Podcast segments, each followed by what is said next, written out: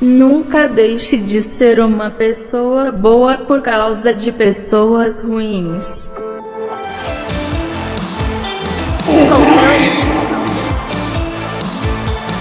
O tema do podcast de hoje é Corrente tóxica. E para me ajudar, eu tô aqui com a Rê do Céu.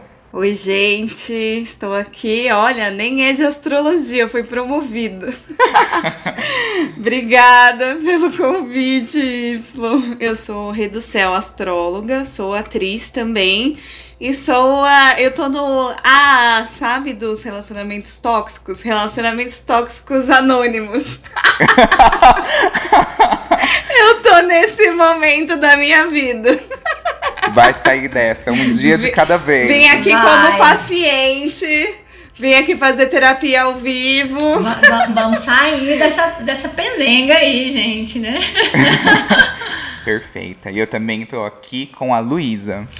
Oi, gente, tudo bem? Fico muito feliz pelo convite. É, eu sou psicóloga, especialista em relacionamentos amorosos. Vim aqui dar uma contribuição para essa discussão de hoje. Vocês podem me encontrar lá no arroba Tranquilo Amor. Gente, o canal no YouTube da Luísa é. É perfeito. Eu me realizo ali, sabe? que honra, gente! Conte comigo para tudo, Luiz. Hoje nós também temos um terceiro convidado, mas ele acabou se atrasando e vai entrar durante o episódio. Então vou guardar essa surpresinha aí pra vocês. Pra começar, eu queria fazer uma pergunta.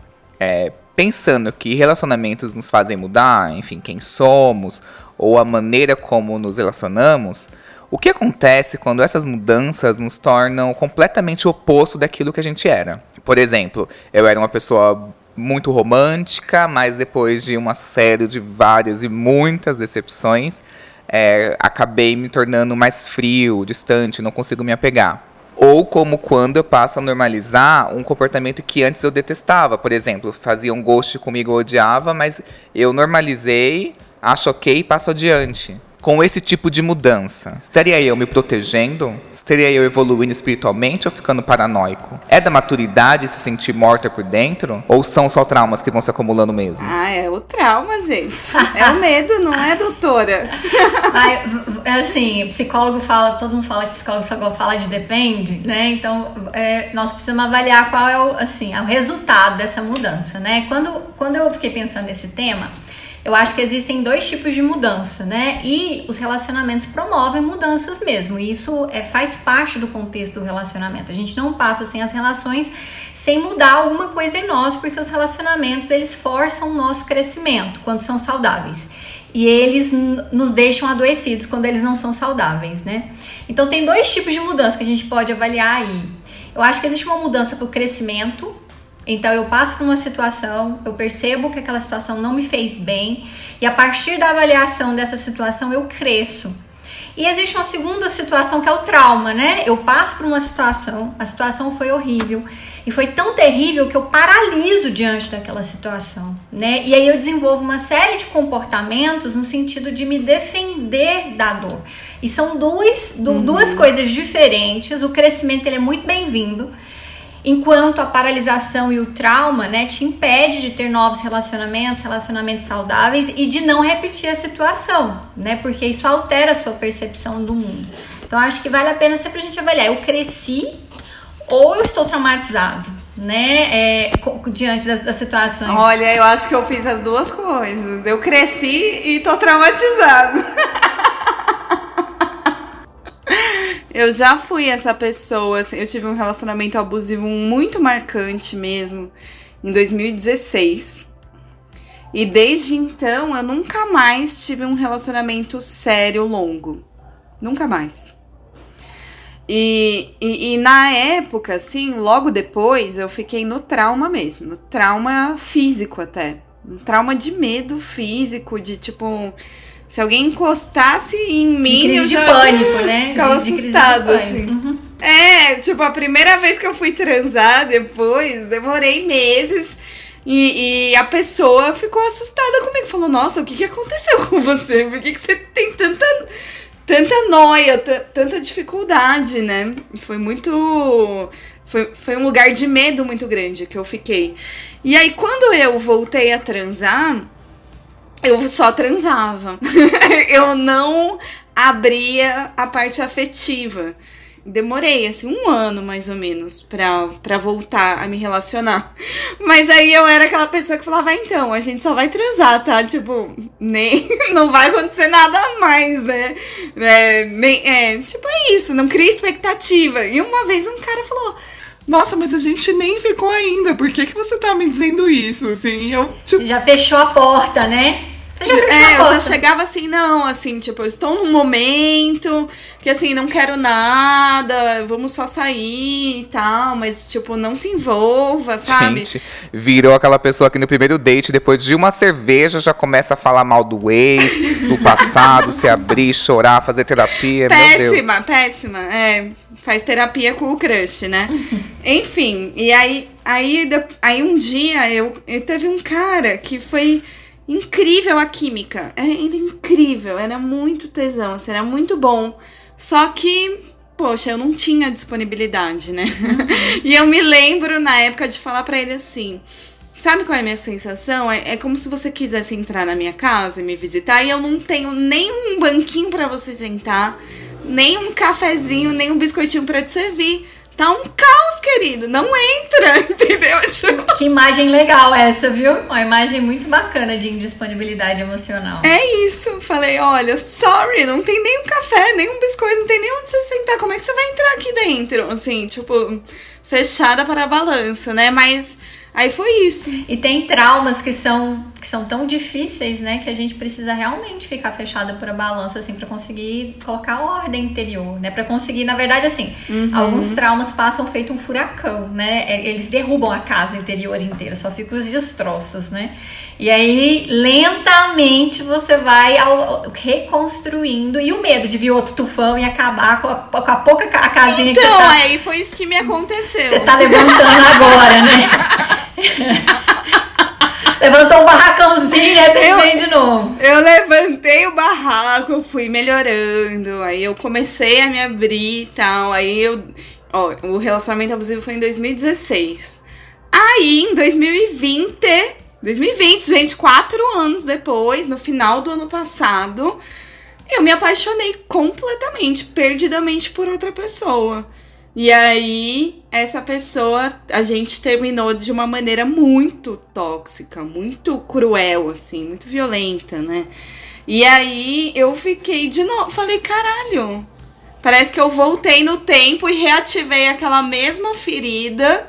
E aí estamos aqui agora fechada no para-balanço novamente. Um foi furacão Katrina, o outro furacão Sandy, vai conhecendo só esses furacões. Agora né? eu desci fundo na sombra, sabe? Eu acho que agora eu fiz essa parada que é o crescimento. O primeiro Sim. foi só o trauma. Sim. Agora eu, eu, eu cresci, agora eu fiz várias curas e sigo fazendo as curas, mas eu ainda não consigo me disponibilizar afetivamente, assim. Sim. E faz sentido, né? Eu acho que isso é um cuidado, é um autocuidado nesse momento. Mas isso que você tá falando é tão importante, Henri, porque assim, é, o trauma pelo trauma, se fechar só para se defender, não gera crescimento. Gera talvez reconstrução, gera você não ficar tão doída, né? Não ficar naquela carne viva que você fica logo após um relacionamento muito difícil. Mas se você não ir para esse lugar assim de olhar para suas sombras, para os seus padrões, para aquilo que não funcionou nas suas escolhas, o seu jeito de estar no relacionamento, é meio muito comum acontecer isso que você tá falando. A pessoa ela fica muito fechada porque ela tá nesse processo de proteção, bem dentro da concha mesmo, né? Só que como ela não conseguiu crescer, ela só conseguiu sobreviver ao trauma, muitas vezes, né? Ela vai com o mesmo funcionamento pro próximo relacionamento. E aí dá errado, ou do mesmo jeito, ou pior ainda, e aí revive tudo que ela ainda não conseguiu elaborar. Então esse momento assim, Ah. crescer é diferente, é crescer é diferente de se defender. É, Tem momentos que a gente precisa da defesa para que a gente consiga reunir forças para crescer né? Mas se a gente só se defende, se fortalece e volta, né, às vezes da mesma forma, e essas mesmas formas não são conscientes, gente. A gente acha que a gente tá ótimo, a gente é outra pessoa, né? Não é uma coisa consciente. Mas se a gente volta, às vezes, aí vem a repetição, e aí a gente acha que é destino, que é karma, que a gente não serve pra isso, né? Que eu tô fadada Tipo assim, ao sucesso. exatamente. O pior é que eu sou astróloga e aí do lado da astrologia Hoje eu falo, mano, esse meu mapa puta que pariu, por isso assim. Ma- mas então, lembrei. lembrei de uma coisa, né? Que foi. Eu, eu só entrei no crescimento depois que eu virei a cadeia tóxica, né? Então, tipo, eu sofri aí um, um término violento de relacionamento no início do ano. Aí eu tava no chão, na merda, na merda, na merda. Aí chegou um, um, um, um cara e bateu na porta do meu fundo do poço e falou: Oi, posso entrar? Aí eu falei, querido, estou no fundo do poço. Estou no fundo do poço, eu passei por isso. Aí ele falou, nossa, que horror o que você passou, mas eu quero entrar mesmo assim. E aí o cara entrou, né? Eu, só que eu tava péssima, péssima. E aí, eu tem, aí ele entrou e eu falei, eu não sei se eu tô. Eu falei, eu não estou bem. Você tá chegando, eu não estou bem, né? E é isso, assim, não estou bem, mas beleza, vem aí. Aí eu fiquei com essa, com essa terceira pessoa, né? E, e aí ele sim se apaixonou por mim. E aí, e aí eu fiquei, sei lá, uns dois meses com ele, ainda sofrendo tudo que eu tinha passado, né? E aí, quando eu me percebi, eu falei, nossa, cara, eu tô sendo fria com ele e eu tô fazendo ele sofrer. Então tava assim, eu sofrendo pelo meu ex-namorado, aí eu ficando com esse cara novo, e ele sofrendo porque eu não não correspondia a ele, né? Eu não consegui me apaixonar por ele, né? Eu, não tava bem. E, e aí ele começou a ficar muito inseguro, ele começou a ficar muito mal, começou a ficar inseguro com umas coisas X, assim, tipo, ah, eu tô trabalhando e o cara tá inseguro porque eu tô ocupada, sabe? E, e aí eu percebi que isso era cadeia tóxica. Eu falei, ok, eu tô sofrendo por causa do meu ex. Aí você que tá ficando comigo, a gente também tinha química. Eu falei, podemos ficar porque o sexinho é maravilhoso? Pensei que pod poderíamos, né? Mas aí não. Não, porque aí ele começou a sofrer. E aí depois, enfim, objetivos que não se cruzavam também. Eu terminei. É por isso que é tão importante dar um tempo, sabe? Depois que a gente passa por uma situação difícil, ou mesmo quando a gente termina um relacionamento, seja ele qualquer, é importante você ter um tempo para você processar a experiência mesmo, assim. É, e é interessante, as pessoas, elas muitas vezes, para curar a dor, né, elas querem emendar um relacionamento no outro, porque existe um mito, e isso é um mito, de que um amor cura o outro.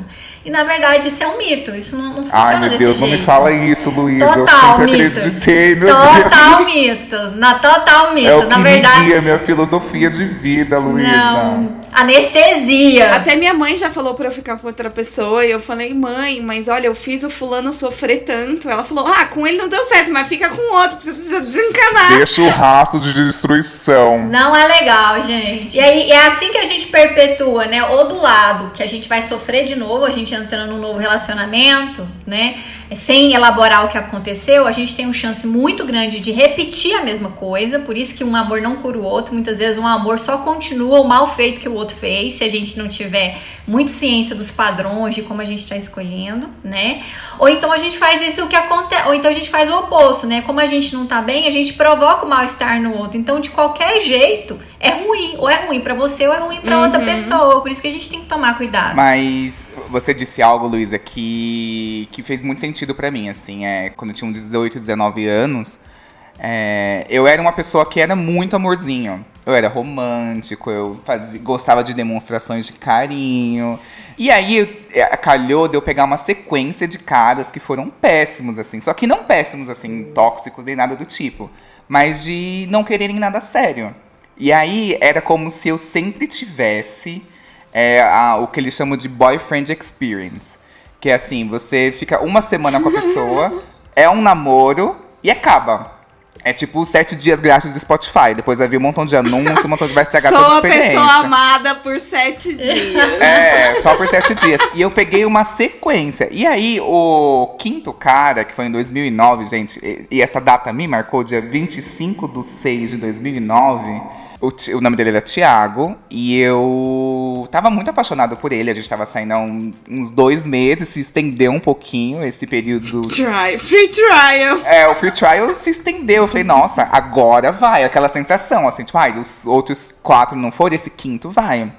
E aí, é, eu demonstrando várias. Demonstrando afeto, carinho, falando que, que tava afim e tal, não sei o quê. E aí a gente marcou um date no dia 25 de 6 de 2009. E aí eu recebo a seguinte mensagem próximo do date. Ai, não vou poder ir porque não estou no clima. O Michael Jackson acabou de morrer. E aí eu assim, ai, tudo bem, né? Desmarcamos o date. Eu acho que o luto foi tão grande, gente, que até hoje ele nunca mais me procurou. Ele simplesmente sumiu. E aí, depois dessa, eu não consegui mais demonstrar afeto ou mesmo me interessar por alguém porque eu tinha medo de me magoar. Mas isso é uma paralisação afetiva, né? É, As paralisações podem ser físicas, podem ser emocionais, podem ser comportamentais, né? Quando a gente, é um bloqueio, né? Você não consegue, você não consegue mais ser você, você não consegue mais deixar a energia afetiva fluir, né? É, e eu acabei me tornando aquilo que era o meu oposto. Que era justamente aquilo que me magoava. Uma pessoa fria, desapegada, zero responsabilidade afetiva. Eu entrei na, numa era que era, tipo, piranha do coração gelado, assim. E aí, o que, que o universo fez? Botou uma das pessoas mais fofas e queridas que eu já conheci na minha vida, o Gabriel. Que, que era alguém incrível, enfim, ele era tudo que eu procurava até então. É, era alguém fofo, sem medo de demonstrar, sem joguinhos. Aberto, né? Uma pessoa E- aberta. Isso, aberto, bem resolvido, assumido, com carro e com local ainda. E me buscava nos lugares pra dormir na casa dele. E quando essa pessoa me pediu namoro, eu neguei. Porque eu achava que ele era grudento demais, insistente demais, carente demais. É, eu não estava acostumado com aquilo na realidade. É, eu tentei gostar dele, até me esforcei. Mas ele não conseguia penetrar. Tinha uma barreira que ele não conseguia penetrar. Eu criei uma casca ali. E na realidade, minha terapeuta, até na época, disse que eu falava que eu achava ele carente. E ela falou assim: ó, ele é carente ou você que tem problemas com afeto e intimidade. E aí, só de raiva, eu fui lá e terminei com ele. E sabe, e sabe qual que é a confusão disso? Sabe, é, Y, e não acontece só com você, isso acontece com muitas pessoas. É, é, é o, ra- o raciocínio da polaridade, do tipo assim, é, fui muito afetuoso e aí não deu certo, eu sofri, então o problema é ser afetuoso demais, logo não serei afetuoso. Aí você vai de um extremo para o outro, sabe? Sem avaliar outras questões que talvez seriam muito mais interessantes para você entender o que, que não funcionou, né? Primeiro que a gente tem que entender que tem um lado que é do outro, que a gente não tem controle. Às vezes o outro também tem bloqueios, às vezes o outro também tá paralisado, o outro também tá traumatizado, ou o outro tem uma série de questões e a gente acha que o problema é todo com a gente. Nós precisamos avaliar que o outro também faz parte dessa equação. A gente sempre puxa a. a como, como a gente se sente rejeitado, né? A gente puxa muito a responsabilidade toda para nós e para o nosso comportamento. E aí a segunda coisa que a gente precisa avaliar em situações é assim, é se eu acho que foi a minha demonstração em excesso, né? Que de alguma forma é, sabotou o meu relacionamento.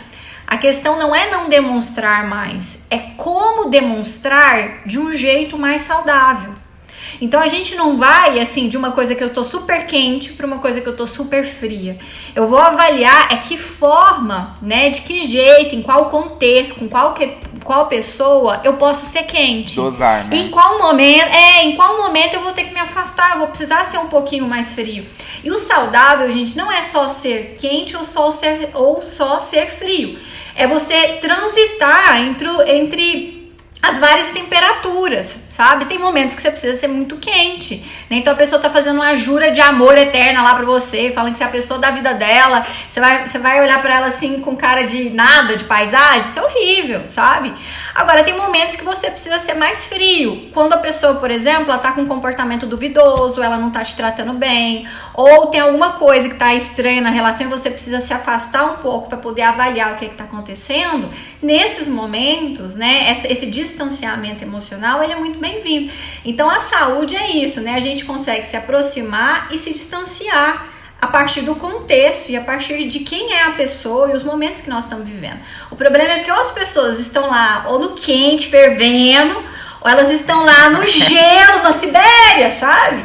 E, e, e aí vem os desencontros, aí vem os desencontros nos relacionamentos, porque a saúde é isso, é ter várias tonalidades, nós precisamos transitar entre as tonalidades. Quando a gente não transita, é o que a gente está chamando de paralisação, que a gente só tem um tom para as pessoas. É uma coisa, tipo, existe a quentura sexual, mas a frieza emocional. Mas, mas é porque é um quente frio esse, entendeu? Então, no fundo, no fundo, isso aí é um morno, vamos colocar assim. Ela tem dimensões do quente e dimensões do frio, na verdade.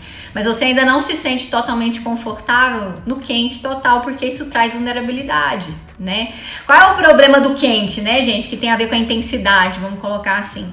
A intensidade, ela tem questões maravilhosas em termos de entrega, de prazer, né, de emoção. É muito bom, mas é o lugar onde a gente mais está vulnerável. Então, do mesmo, na mesma intensidade que a gente sente o bom, é a mesma intensidade que a gente sente o ruim quando o ruim funciona, quando o ruim acontece, né?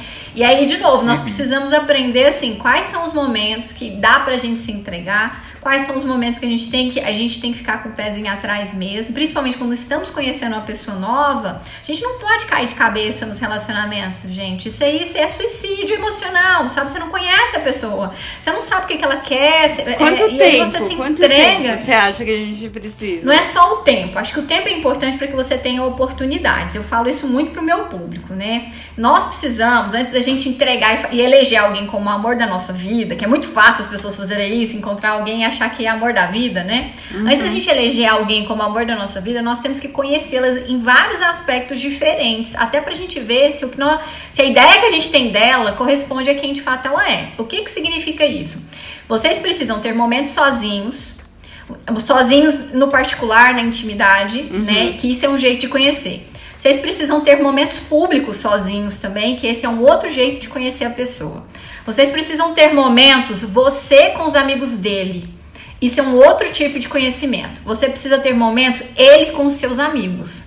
Esse é um outro tipo de conhecimento. Olha. Você precisa ter momentos você com a família dele, ele com a sua família.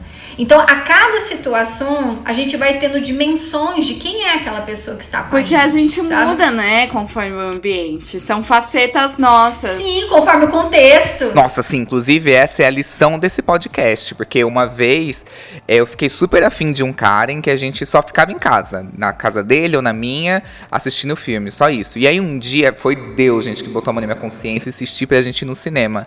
No cinema eu descobri que ele era um pão duro, não queria gastar com nada. Ele virou e me disse a seguinte frase: que eu chamei ele pra comer alguma coisa no shopping, ele falou assim: "Ah, não, Comer eu como em casa, tenho comida em casa. Nossa, gente, que frase de gente pão dura, que ódio, que ódio. Eu peguei um ranço, até bloqueei essa pessoa. E se eu descobrisse isso tarde demais, com ele fazendo conta no boteco com meus amigos, contando centavos? ai, mas eu não bebi caipirinha. Imagina que vergonha, que ódio. É, é assim, entre os três e seis meses, eu acho que é um tempo que dá pra você já ter vivido com a pessoa em várias situações diferentes. E aí você pode avaliar, nossa, então essa pessoa é próximo daquilo que eu acho que ela é. Porque a gente idealiza muito. No primeiro mês que você tá conhecendo a pessoa, você idealiza a pessoa assim, uma pessoa que não existe. Então a gente tem que ter esse cuidado. O outro participante que eu tinha falado pra vocês é o Hilário, do podcast Perfeito, POC de Cultura. Ele chegou atrasado, ele tá aqui agora. Oi, gente. Olá! Oiê! Hilário do POC de Cultura, de novo aqui no Controle Y, um prazer com minha amiga Si, chamo de Si, tá? Você me acha, minhas redes sociais é arroba meteoro, meteoro com TH, em todas as redes sociais, ou arroba do podcast, que é arroba POC de Cultura, em todas as redes sociais também. Só pra contextualizar o Hilário, a gente tá falando aqui sobre mudanças que temos após relacionamentos. É, mudanças aqui, que no caso deixam a gente um pouquinho pior, ou o oposto do que a gente era. Por exemplo, a pessoa que detestava joguinhos, era muito direta. É, depois de algumas decepções, é, vê que isso não funciona, então passa a começar a fazer joguinhos. É, a pessoa que, que detestava o ghosting, até dei esse exemplo aqui, detestava o ghosting, mas que recebeu tantos que normalizou e passa adiante. Você já passou por alguma mudança desse tipo? Primeiro de tudo, é o segundo tema sobre gosto que você me convida, né? Tá, então. Já eu sou o quê? Referência de Ghost, então, é isso. É sobre, né? É so- sou referência sobre. de Ghost. É o sobre, especialista em ghosting aqui Sou, sou é referência o de Hilário. Ghost. É. Cara, eu acho assim que eu já fui muito frio. é, já fui muito frio nesse, nesse sentido, porque tem várias questões aqui, né? Eu não sou uma pessoa branca, então eu não sou. Eu não sou sudestino, eu sou do Nordeste também. Então, quando eu me mudei do Nordeste pra cá, eu comecei a sentir muito preterimento por causa disso, de ser. Comecei a perceber o preterimento em vários momentos, então nessa coisa de ser frio, etc e tal, sempre foi dando esses problemas, sabe? Mas já fui muito frio, mas hoje em dia não sou mais. Eu tô, nesse exato momento tá rolando um papo, eu e um, um boy aí tá rolando um papo, e aí um, um amigo em comum falou assim pra mim, cuidado que ele se apaixona. Eu disse, mas por que a gente tem que ter cuidado se se apaixona ou não? Não pode ter esse tipo de cuidado, entendeu? A gente tem que, tá, tem, tem que viver o que, tem, o que tá pra viver, né? É, a gente não pode ficar nessa também de ficar dando corda para as pessoas e não querer nada com elas e brincar com os sentimentos delas. Isso é uma coisa erradíssima de ser feito, né? Sim. Mas qual o problema de você ter um, sei lá, começar a conhecer uma pessoa e ela se apaixonar por você e você ficar com medo das pessoas se apaixonarem? A gente também chega nesse lugar de frieza, eu acho, se a gente fica com medo de deixar as pessoas se apaixonarem por você também, entendeu? Eu já fui. é, Então, é, é, ouvindo o Hilário, eu fui essa pessoa que se apaixonava fácil. E agora eu sou a pessoa que não se apaixona nem a pau.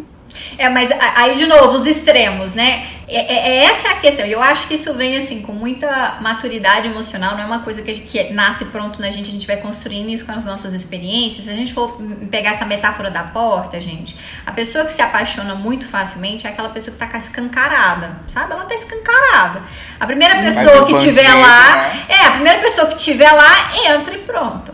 Só que tem pessoas que tá tão trancada que tem assim níveis de cadeado, entendeu? Então não adianta, a pessoa não entra. Então o fato é que a gente tem que ter aí ou um porteiro ou uma catraquinha, sabe? Que você não tá, você tá, não é que você tá fechado, você não tá aberto. Você está fechado para algumas situações e abertas para outras. E aí você seleciona esse processo, né? Isso vem com maturidade emocional. mas o que, mas as pessoas ou estão muito escancaradas ou estão muito fechadas, aquela assim, é, é tipo uma fortaleza, né? E aí é ruim, os dois extremos são ruins. É, você já teve algum relacionamento que você percebeu que despertou um lado muito ruim em você? Ah, já. Eu tive um relacionamento com, com um cara do, da internet que eu conheci num, num- numa comunidade do Orkut. Olha, olha como é velho esse relacionamento. Nossa, minha ancestral. com a- uns 10 anos, uns 10 anos pelo menos. E aí. é, E aí eu tava conversando com ele, tava, a gente tava, tava começou a namorar, etc e tal, e ele ele me deu um golpe. Ele me deu um golpe não só financeiro, mas também como emocional esse golpe, tá? E aí, nisso, depois que rolou esse golpe, é, esse golpe financeiro e emocional, porque o financeiro foi que ele pediu um dinheiro alto, eu emprestei o dinheiro pra ele e ele não me devolveu. Isso é um ponto. E o emocional foi que, assim, eu fiquei tão rendido e tão preso naquele relacionamento, naquela, naquela estrutura de relacionamento que eu tava ali, que eu era refém mesmo emocionalmente dele, que ele começou a ficar com todos os meus amigos e a gente não tinha um relacionamento aberto, isso não era um, um fato pra, pra época. Ele começou a ficar com todos os meus amigos, ele começou a mentir, ele começou a deturpar histórias, ele me manipulava muito. E por causa disso, eu me tornei uma pessoa extremamente arredia a ter relacionamentos durante muito tempo. Eu acho que eu passei pelo menos uns quatro anos é, pra me relacionar novamente com alguém. Por causa disso, entendeu? Porque realmente eu não conseguia confiar nas pessoas, eu não conseguia me encontrar é, nas pessoas ali, que eu poderia ter uma coisa dessa e eu achava que o problema era eu, porque eu me entregava demais, porque eu era demais, porque era isso, que era aquilo, e na verdade não era. Era só uma pessoa que era muito ruim e que eu, que eu me deixei manipular também. E assim, mas demorou até eu ter esse entendimento, até eu conseguir é, passar pra outra e conseguir chegar onde eu tô hoje, sabe? Mas demorou. Foram pelo menos uns quatro anos até, até resolver esse problema, mas é, foi isso aí. Mas isso que é o, é o ruim do, do relacionamento tóxico, né, gente? O relacionamento tóxico ou abusivo, ele não faz você duvidar só da relação, ele faz você duvidar das pessoas, do amor, da vida, sabe? E isso é muito ruim. O pior é que você começa a duvidar de você, né? Sim. Eu comecei a duvidar de mim. Esse que eu contei, eu, eu, Hilário chegou agora, mas eu contei uma história assim também. Tive um relacionamento abusivo em 2016. E desde então eu nunca mais me relacionei profundamente com ninguém. Gente, a gente tá aqui, ó, finalizando 2021, mas beleza. É, Só que aí o que aconteceu foi isso, né? Eu teoricamente tinha me curado, aí me apaixonei e fudi- me fudi de novo. Ah, mas aí, aí eu não sei se a Aí, Luísa né? vai Então concordar isso. comigo também. A gente tem que ver se a gente também não tá repetindo, repetindo o ciclo, né? Porque há muitas vezes, muitas vezes a gente fica repetindo os Exatamente. ciclos, indo atrás das mesmas coisas, cometendo os mesmos erros. Exatamente essa questão. Gente, eu vou falar uma coisa pra vocês, mas isso não é tema pra esse podcast, que isso é tema pra um outro momento, porque o negócio rende, sabe? Mas nós temos, as pessoas não sabem disso, né? Tão com tanta clareza. Nós temos um perfil de parceiro que a gente escolhe. Ah, é. Nós temos um perfil físico, nós temos um perfil psicológico e que envolve inclusive carreiras, entendeu? E nós temos um perfil do, de que é o que o outro provoca na gente. Então, se o outro provoca desafio, euforia, se o outro é, provoca, às vezes, inclusive, desprezo, dependendo da forma como o outro te trata, isso tem a ver com a sua história de vida, sabe? Você, você liga nele imediatamente quando é esse perfil específico, sabe? Esse é o que a gente chama os padrões, que o Hilário falou dos padrões. Então, se a gente não atualiza esses padrões, né, para padrões que sejam mais saudáveis, já dá errado de quem a gente permite que se aproxime ou de quem a gente seleciona. É, Pensando no que a Luísa disse, assim, pensando no tipo, desde físico, desde profissão, qual que é esse perfil da pessoa que vocês sempre se interessaram? Cara, eu sou Maria Miopia, tá? Maria Miopia é o seguinte: eu vejo, eu vejo o boy usando um óculos, tem uma cara de bobo, é, não, não tem o corpo padrãozão, mas tem um corpo legalzinho, assim, gostosinho. Gostosinho no sentido de. Ah, tem uma boa. Não se importa de estar 100% malhado, mas também não é aquela pessoa desleixada. Então, pra mim, tava, tá rolando. E se a pessoa tem papo, lábio, assim, consegue conversar sobre tudo, meu, tô apaixonado. É isso. Calcinha no chão já, na hora. É, é exatamente, mas é isso. Ah, eu tenho um pouco de vergonha de responder, porque. Já fa- uma vez uma amiga minha falou assim: é, tem uma linha tênue entre o, o bandido, o mendigo e o tipo de cara que você gosta.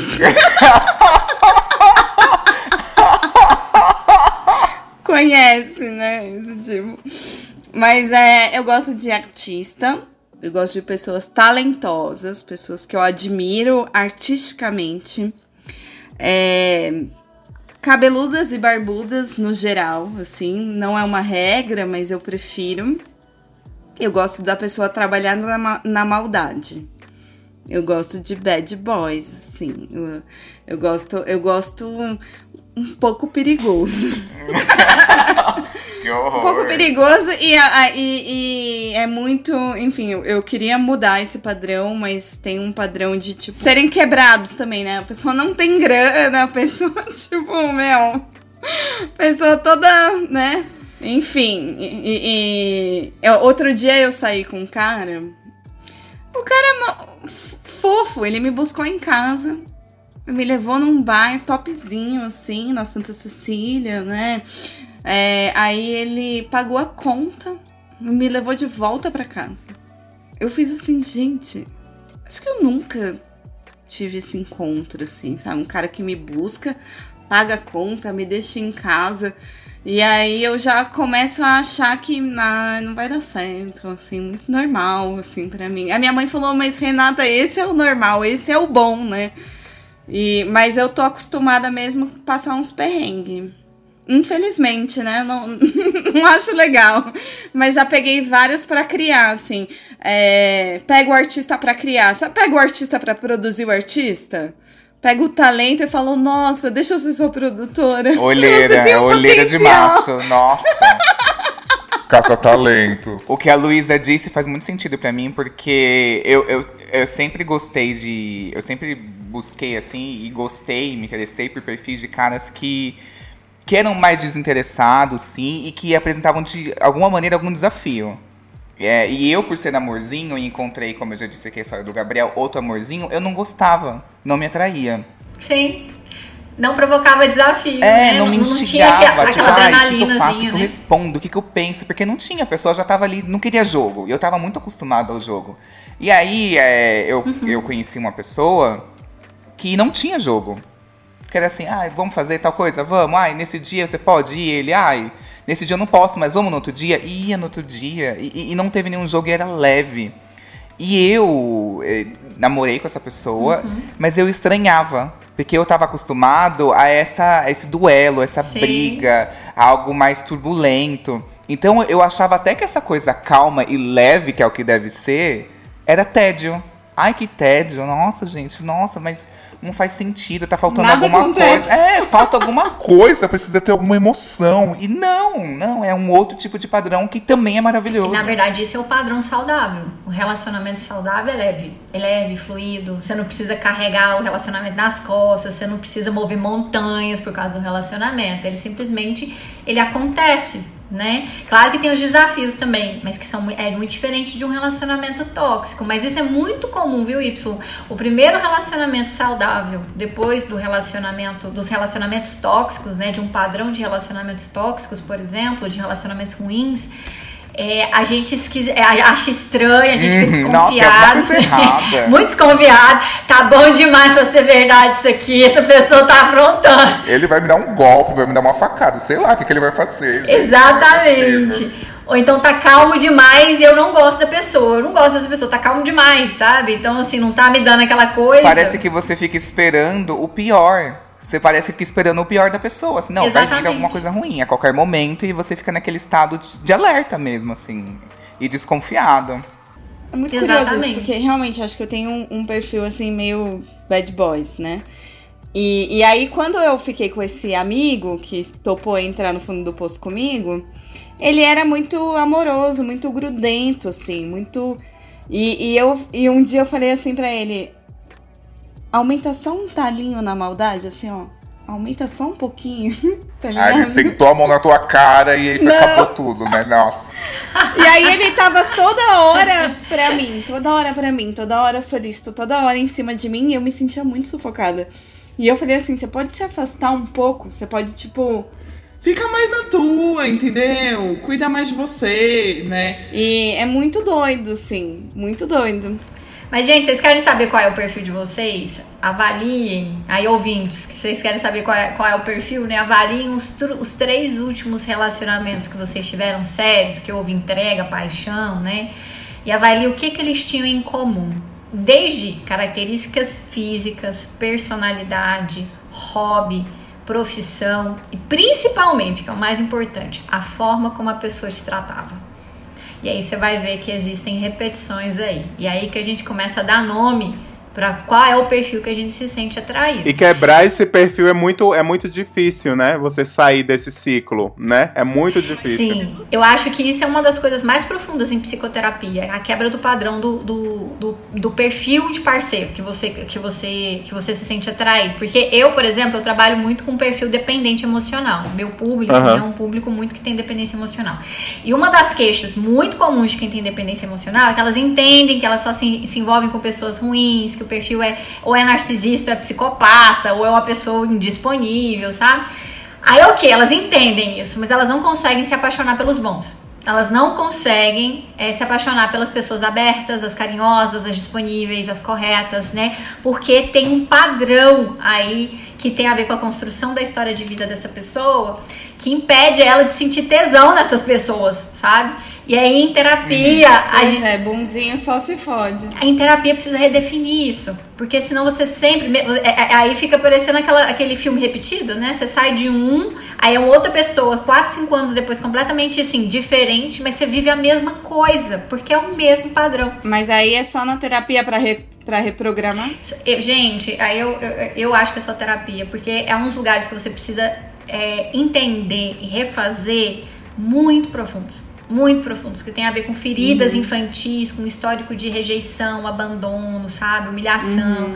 Tem a ver com padrões familiares, sabe? Tem a ver com uma série de coisas que você precisa realmente, assim, é, é, se aprofundar em si mesmo, se, se, se mergulhar em si mesmo Pra você entender por como que isso faz sentido na sua vida e como é que você pode sair disso, como é que você pode que- quebrar. Eu particularmente não, não conheço hoje, né, outros tipos de tratamento que, é, que consigam fazer isso da forma como a terapia, a, a terapia funciona. E não é uma coisa que é assim, hoje faço terapia, amanhã já tô redefinindo quem eu tô. Não, é um tempo Não, até você conseguir sair desse lugar. É, Esse relacionamento tóxico que eu falei do golpe, etc e tal, é, eu comecei, eu, eu, eu repeti esse relacionamento depois. Eu tinha uma questão muito de querer ser o pai, cuidar das pessoas, assim, sabe? E eu não tenho que ser pai de ninguém, nem mãe de ninguém. Não tenho que ajudar a, a pessoa a se resolver. A pessoa tem que resolver porque é por ela, por ela mesma. E não para resolver num relacionamento, sabe? Também tem a questão do, ah, eu, o meu amor basta pra gente. Não, não basta, tem que amar em igual, entendeu? Em igual, em igual pegada. Então, essas coisas de repetições, de coisas sempre fui, fui caminhando. Acho que ainda estou no caminho, estou no processo, mas nesse meio tempo eu já fiquei, já, já tive relacionamentos curtos, médios com outros. Não tive nada muito longo nesse período, tá? Mas curtos e médios assim. É, que realmente valeram a pena, que as pessoas eram legais. Então eu acho que nesse ponto a gente foi se resolvendo. É isso. Total, é o que a Luísa disse. É mais sobre manter um porteiro, ficar atento, é aprender com as decepções, do que se fechar completamente. Porque você pode perder várias oportunidades muito legais. Eu tenho aqui alguns casos de ouvintes. Sempre fui uma pessoa zero ciumenta, até conhecer meu ex. Ele me provocava tanto e me deixava tão insegura que hoje eu me tornei uma pessoa possessiva. Eu recebi muitos casos parecidos com esses de pessoas que precisam que o outro sinta ciúmes para se sentirem valorizadas e amadas. E como na maioria dos casos a pessoa consegue passar os ciúmes pro outro. Demais, isso, isso acontece demais. Né? Até porque existe, de novo, é um outro mito, né? Na nossa cultura de que ciúme é igual amor. Então tem, as pessoas uhum. elas só se sentem amadas. Você pode ver que se o outro não sente ciúme de você, você não se sente amado. Então existe quase que uma, uma, uma, uma, forma de medir o amor, né, culturalmente, é o quanto o outro sente ciúme de você, que é uma medida completamente distorcida e que não é válida. Amor, ciúme muitas vezes nem tá ligado a amor, tá ligado muito mais a posse, a medo, a insegurança do que a amor. Você pode ter ciúme de quem você não ama, inclusive, né? Então, uhum. sim, isso acontece, né? O outro, o, o, ciúme, gente. Algumas pessoas são ciumentas por questões da história de vida, insegurança, medo, desconfiança. E tem pessoas que se tornam ciumentas por trauma. Porque o outro, o outro assim, foi uma, uma situação tão difícil que a pessoa deixou de, de, de confiar nas pessoas de maneira geral, isso provoca ciúme, e deixou de confiar em si mesmo. E aí, quando vai para os próximos relacionamentos, como a confiança foi destruída, né? É, ela, fica, ela fica ciumenta. E aí ela precisa voltar e cuidar de si mesma para que ela não deixe isso atrapalhar os relacionamentos futuros. Sim, e, e, é muito fácil você instigar uma pessoa que não é ciumenta a ser ciumenta. Então aqui eu recebi vários casos de pessoas falando que começa a provocar, começa a flertar na frente da pessoa. Sim. Como vai testando o limite Sim. da pessoa, assim, o desaforo, Sim, gente. Ciúme, ciúme provocado. Não, eu, gente, aí eu tenho um, um caso que é meu. Eu, eu não sou ciumenta. Não sou ciumenta. E eu tive um único namorado que eu sentia ciúme dele. E eu nunca tive ciúme de nenhum outro. Eu falava, gente, mas será que é porque eu gosto mais desse, né? Porque não tem lógica eu ter sentido ciúme, porque eu não sou uma pessoa desconfiada e ciumenta. E aí, quando eu fui avaliar o comportamento comportamento dele, que é essa coisa do flertar, sabe? Da sedução, de jogar charme. O comportamento uhum. dele fazia eu sentir ciúmes, né? E eu achava que o problema era comigo. Eu falei, tem alguma coisa de errado comigo, né? Porque eu não sou, eu não sou assim, tô assim, tem alguma coisa. Depois que eu saí da relação, que eu entendi que era provocado. E aí hoje, por exemplo, eu sou casada, eu, eu, eu, nossa, eu lido muito bem com a questão com meu marido, por exemplo, né? E, então pode ser completamente provocada a questão do ciúme. Uhum. Inclusive, você falou algo que já até dá um ponto para outro caso, que é a, uma mulher que ela foi traída e nunca mais consegue e nunca mais conseguiu confiar em ninguém. O sonho dela era casar e ter filhos, mas não consegue nem se ver namorando alguém. Sim. E, e, e, dependendo do jeito que foi a traição, gente, porque existem traições e traições. Toda traição é horrível. Toda traição impacta, nos mexe muito com a gente. Mas uma coisa é você ser traída num, com, assim, a pessoa te traiu numa bebedeira com desconhecida. É ruim. Outra coisa é ser traída com a sua melhor amiga. Eu já peguei caso que foi, a pessoa foi traída com a irmã gêmea sabe? Então, assim, é, é, é, uma coisa horrível. Os níveis, assim, de crueldade em relação à traição, gente, são, assim, assustadores, né? Então, assim, dependendo de como foi essa traição, de quanto tempo foi, como é que a pessoa descobriu a traição, se houve exposição ou não houve exposição, né? É, isso tudo, né, gera uma sensação não só de traição, mas de humilhação pública que é uma coisa que traumatiza muito. Se a pessoa não tiver muita estrutura, isso vai ser pro resto da vida dela, se ela não conseguir lidar com isso. Então, dependendo de como foi a traição, a gente pode nunca mais ser o mesmo, né? Você vira uma marca na sua história de vida. Então, é, é nós precisamos cuidar para isso não destruir né, as nossas possibilidades no amor. Outro caso aqui de um ouvinte. Aprendi a ser mais desapegado. Antes, qualquer demonstração de atenção ou afeto já me deixava um apaixonado. Eu tinha fama de carente. Hoje eu me seguro bastante para não me machucar. Ah, me identifico em parte. Já fui a pessoa que se apaixonava, só da pessoa dar um pouquinho de atenção, tava apaixonadíssimo, correndo atrás, pensando como é que seria a casa com a cerquinha branca e o cachorro. eu, você, dois filhos e o cachorro, sabe? A música lá do Luan. Então, é, já viveria, vivia isso. Hoje em dia eu não fico me segurando, mas eu tento racionalizar as coisas. Não racionalizar tudo, porque é foda também. Eu acho que a gente tem que viver os momentos, mas eu não fico extremamente apaixonado, mas não. Acho que a maturidade, né? Já tô com quase 40 anos, então a maturidade vai trazendo determinadas coisas pra gente também, assim, lugares e também a terapia, tá? Faço terapia, tô com a terapia em dia. então isso foi foi me ajudando muito pra, pra não ser mais essa pessoa que fica se entregando, fica apaixonadíssimo. Lembro da minha terapeuta uma vez falando comigo assim, dizendo: Ah, porque você é tão disponível para as pessoas, seja menos disponível. Ao dizer, ah, mas eu não consigo não, não estar disponível para pessoas que realmente eu gosto. Assim, é, mas você não pode ser para todo mundo. Isso realmente, depois que a gente entrou nessa, nessa, nessa conversa, realmente isso foi um outro lugar ali para mim, entendeu? Uhum. E é um salto, né? Um salto emocional é, quando a gente entende isso. Bastante. A gente entende a questão da disponibilidade, né? Que é, que é, que é a questão do equilíbrio. Nem de mais, nem de menos, né? Proporcional Sim. à situação, à pessoa, ao contexto, né? E aí a gente vai dosando a nossa disponibilidade. Mas disponibilidade demais é isso, é carência, né? Na verdade, você se torna disponível porque você quer a disponibilidade do outro, você quer o afeto Sim. do outro para preencher algo que é seu, né? E aí por isso você escancara demais. E na medida que a gente vai preenchendo esse buraco, né?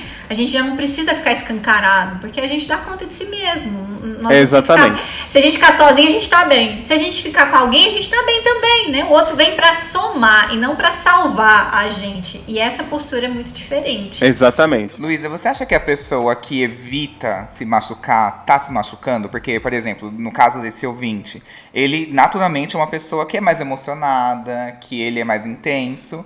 Então, se ele segura e controla essa personalidade dele, quem ele de fato é, de alguma maneira tá machucando ele?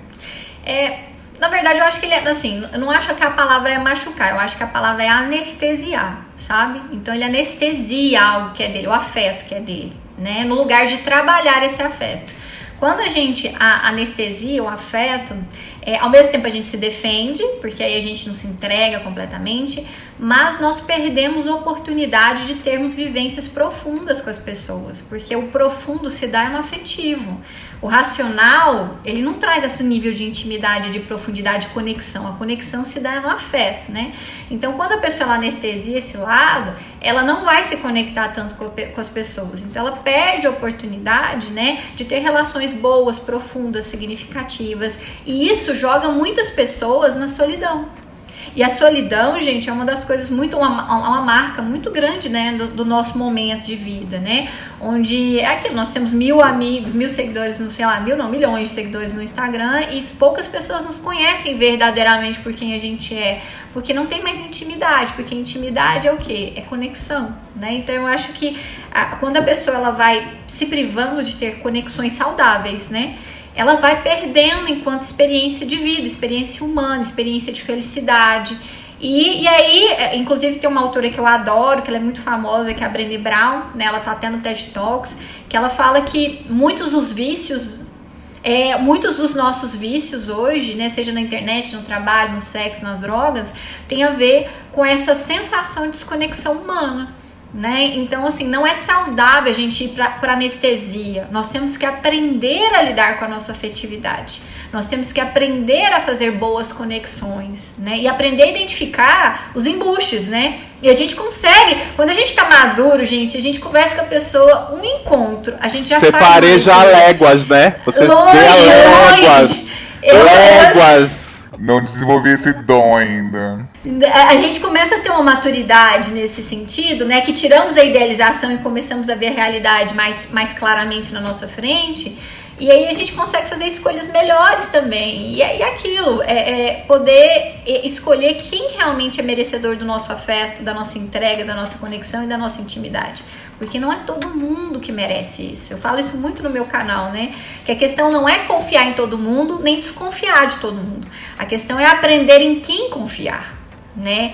E é claro que a gente não acerta 100% das vezes, né? Tem pessoas que são muito dissimuladas. Isso a gente tem que dar o braço para elas, né? Disse tudo, Luísa. Dissimuladas é o nome. Imagina a pessoa virar na minha cara e falar que não ia no date porque o Michael Jackson morreu. É muito desaforo.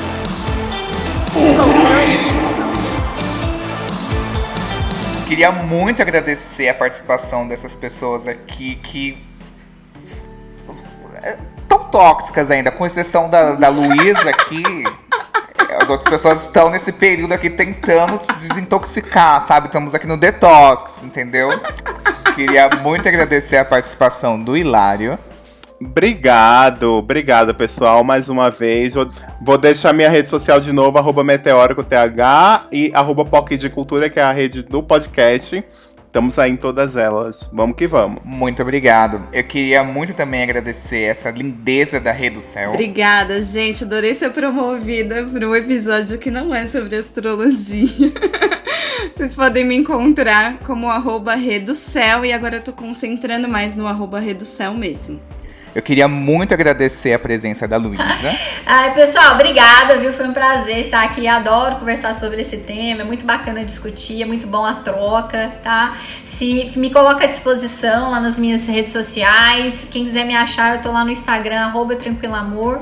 E eu tenho um canal no YouTube também onde eu dou aulas, né? Tem muitas aulas minhas sobre temas importantes, né? É, é no amor, como infidelidade, como separação, né? Como o que é amor. Então tem muita coisa bacana lá no YouTube. Fica aí o convite para vocês e obrigada, viu, Y? Qualquer coisa, conte comigo. Ah, eu que agradeço. E eu queria finalizar numa vibes meio video show, deixando aqui uma palavra, uma reflexão, uma sabedoria. Proporcionalidade. A gente não pode generalizar as pessoas. Cada ser humano tem suas características, seus medos, suas vontades, seus sonhos, seus traumas. E a gente deve tratar cada pessoa com a nossa versão que ela merece. A gente tem personalidade versátil, a gente sabe ser malvado, a gente sabe ser chave de cadeia, a gente sabe ser bandido, a gente sabe ser piranha, a gente sabe ser fofo, a gente sabe ser romântico. Não vale a pena deixar de ser uma pessoa boa por causa de pessoas ruins.